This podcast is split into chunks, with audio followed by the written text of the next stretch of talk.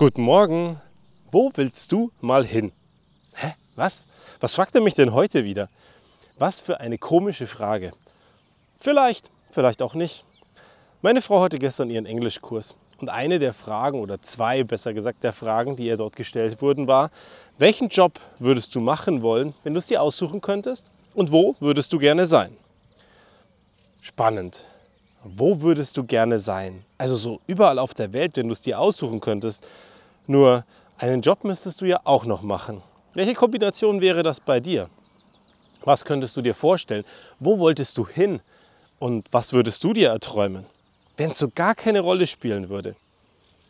Wenn es ganz egal wäre. Und was kommt dann hoch? Und wie viel davon hast du heute schon? Meine Frau hat eine Geschichte wunderschön beantwortet. Sie möchte nirgendwo anders sein und da, wo sie ist und der Ort, an dem sie ist, fühlt sie sich hundertprozentig wohl und das ist genau das Richtige für sie. Jobtechnisch, naja, also wenn alles gar keine Rolle spielen würde und wenn es keine Limits geben würde, dann würde sie wahnsinnig gerne ein Waffelcafé aufmachen.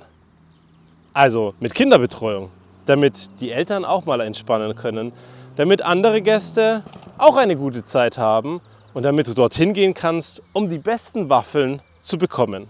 Unsere große Tochter, jetzt acht Jahre alt, hat am Wochenende Käsekuchen gemacht. Und sie sagt, ach, so ein Kaffee mit Kaffee und Kuchen, das wäre schon toll. Also hätten wir schon Kuchen. Wir kennen auch eine Freundin, die gelernte Erzieherin ist. Also hätten wir Kinderbetreuung.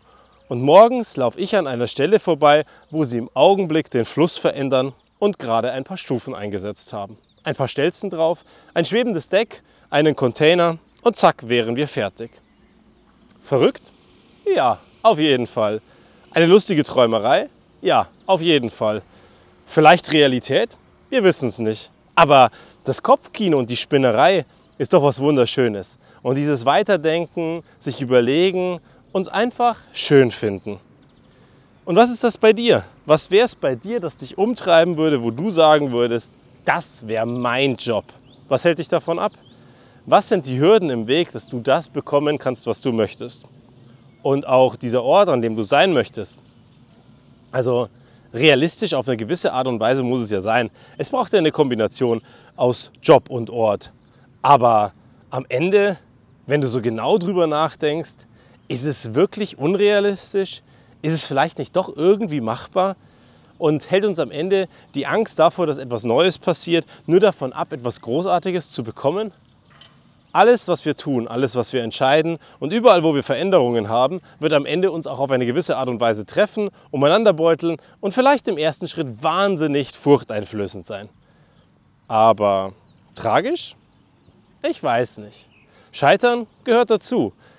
Scheitern direkt im Traum kann passieren wenigstens würdest du daran arbeiten. Und Bezug nehmend auf die letzten Folgen, wo ich gesagt habe, ich kann es mir nicht vorstellen, dass ein Leben voll ist mit 10 Stunden Arbeiten, damit du für die Lieben funktionierst, um komplett dein Leben, deinen Lebenstraum abzugeben. Also ich würde mir wünschen, dass es anders ist. Dass es ein Leben gibt, wo du trotzdem Spaß hast, wo du für deine Lieben da bist und Geld schaffst, das du brauchst, dass du für sie da sein kannst. Aber du brauchst doch ganz viel mehr, dass du für deine Lieben da bist. Unter anderem etwas, dass du auf dich aufpasst und dass es richtig ist. Und dass es sich gut anfühlt und dass du morgen noch da bist. Weil wenn du heute jeden Tag etwas tust, was dir nicht gut tut, wie lange wirst du funktionieren? Weil anders kann ich es nicht bezeichnen, außer zu funktionieren. Und eine zweite Geschichte, die mich gerade noch umtreibt, ist dieses Thema Anspruch bei den Dingen, die wir tun. Und die Selbstverständlichkeit, wie wir mit der Zeit von den Menschen gegenüber umgehen. Wenn wir heute Dinge bauen, dann gucken wir sie uns ganz kritisch an.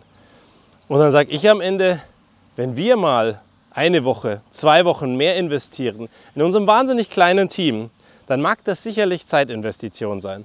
Aber dem gegenüber stehen 40.000 Leute auf der einen Seite und im großen Verbund 180.000 bzw. 220.000 Leute und Geräte. Und wenn wir es jetzt schaffen, dass wir zwei Wochen Zeit investieren und am Ende diese Leute nur noch fünf Minuten investieren anstatt 15 oder 20 Minuten oder noch besser gar keine Zeit investieren, ist es dann nicht doch besser, wenn wir diese Zeit investieren, so im Großen Ganzen?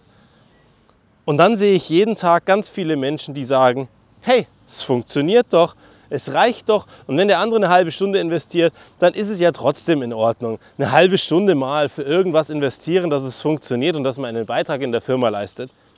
Sorry, ich sehe es anders.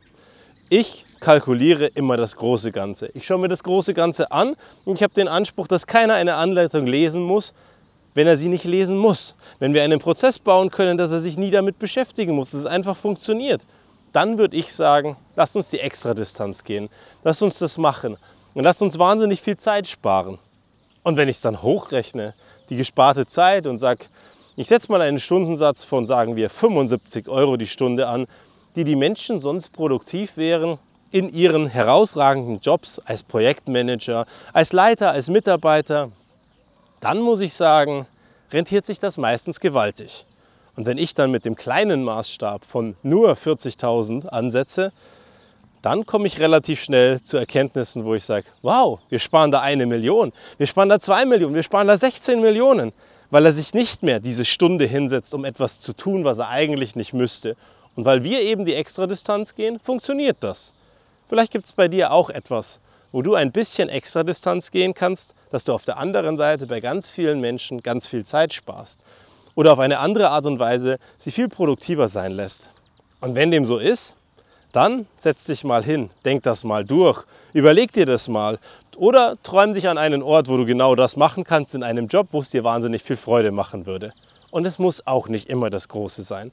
Es kann auch der kleine Beitrag sein, mit einer Waffel einfach auf der Terrasse oder auf dem Balkon oder in deiner Wohnung und einer schönen Zeit mit einem Menschen, der dir wichtig ist weil es muss ja nicht gleich riesengroß sein, ein Café sein oder für 40.000 oder 100.000 Menschen etwas verändern, sondern es reicht auch im Kleinen. Also fangen wir klein an, denken wir groß, träumen wir noch viel größer und schauen, wo wir, wo, wir morgen sind. Und dann glaube ich, dass die 10 Stunden am Tag, die wir investieren in unseren Job, um für unsere Lieben da zu sein, so viel besser investiert sind. Bis zum nächsten Mal.